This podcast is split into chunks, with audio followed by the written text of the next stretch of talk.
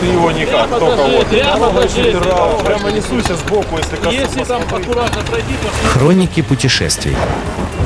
А дальше, а дальше будет. Доброго дня всем слушателям Моторадио. В эфире мотопрогулка выходного дня и я, Наталья Луковникова. Продолжаем исследовать интересные места Ленинградской области. И иногда оказывается, что можно до них доехать не с первого раза, еще иногда оказывается, что они находятся совсем рядом друг с другом. Но обо всем по порядку. Так, со второго раза я доехала до усадьбы Утешения. Немного истории. В XVIII веке земли, где затем появилась усадьба, принадлежали князю Александру Меньшикову. Надел от этого имения, в том числе мызу Котельскую, которая находится поблизости, не помню, рассказывала я о ней или нет, в 1730 году императрица Анна Иоанновна передала майору лейб-гвардии Преображенского полка Ивану Альбрехту в награду за выполнение некоего секретного поручения. В 1742 году Альбрехт попал в опалу, и его выслали именно в это имение, а само оно оказалось сильно урезанным. Часть, в том числе село Радчина, где сейчас находится замечательная церковь прямо у дороги, о которой я рассказывала в прошлом сезоне, отошла к графу Алексею Разумовскому.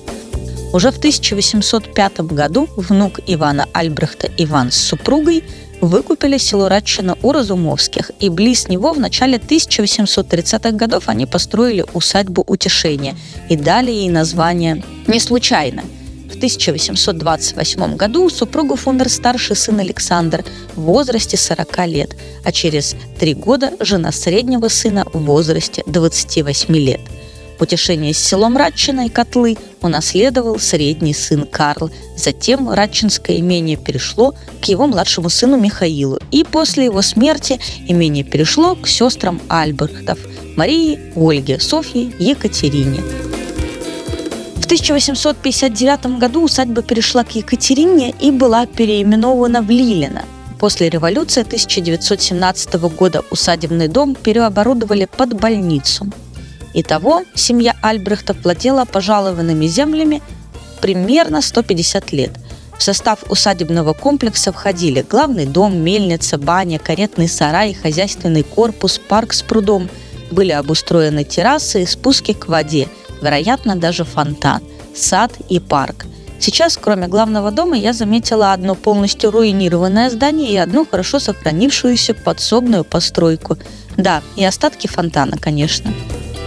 Говорят, что в 2010 году в деревне Утешения проживало два человека, что усадебный дом в духе английской готики отдан в аренду и находится на восстановлении. Действительно, если попасть в дом, некоторые комнаты выглядят так, словно их только что отремонтировали под чистовую. Тем не менее, в них может быть провален пол. Признаков постоянного присутствия людей сейчас нет – После поездки я полюбопытствовала о состоянии имущественных прав на усадьбу. Сейчас усадьба буквально с начала мая больше не в частной собственности и принадлежит государственному бюджетному учреждению культуры Ленинградской области музейному агентству. На террасе можно смотреть на берег озера, созданного при помощи плотины на реке Сума – на противоположной стороне которого тоже какая-то разрушившаяся дача. Зато с правой стороны живет целое новое имение, и теперь кто-то в нем радуется тишине этих мест. Что еще сказать? Ехать можно по-разному, через Большую Вруду или через Копорье, тут уж вам решать. В любом случае, это примерно 2 часа поездки до 150 километров. Ну, как вам захочется, ибо дорожки довольно забавные, и по пути можно много чего успеть посмотреть. Если, следуя навигатору, вы уткнетесь в ворота частной территории, видимо, того самого нового имения, то не печальтесь.